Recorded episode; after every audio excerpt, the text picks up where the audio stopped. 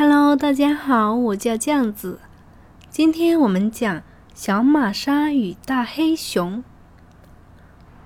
从前，大森林附近生活着一位老爷爷和一位老奶奶，他们有一个聪明可爱的孙女，叫玛莎。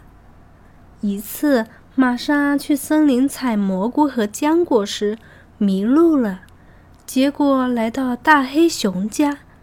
大黑熊硬是留下他，让他给自己当保姆，每天生炉子取暖、煮汤，还要喂给他喝。玛莎很想念爷爷奶奶，开始想办法逃走。有一天，玛莎烙了一张很大的饼，把它放在大篮子里，然后对大黑熊说：“我太想念奶奶了。”可是你不放我走，所以麻烦你把这张饼送给他吃吧。大黑熊答应了。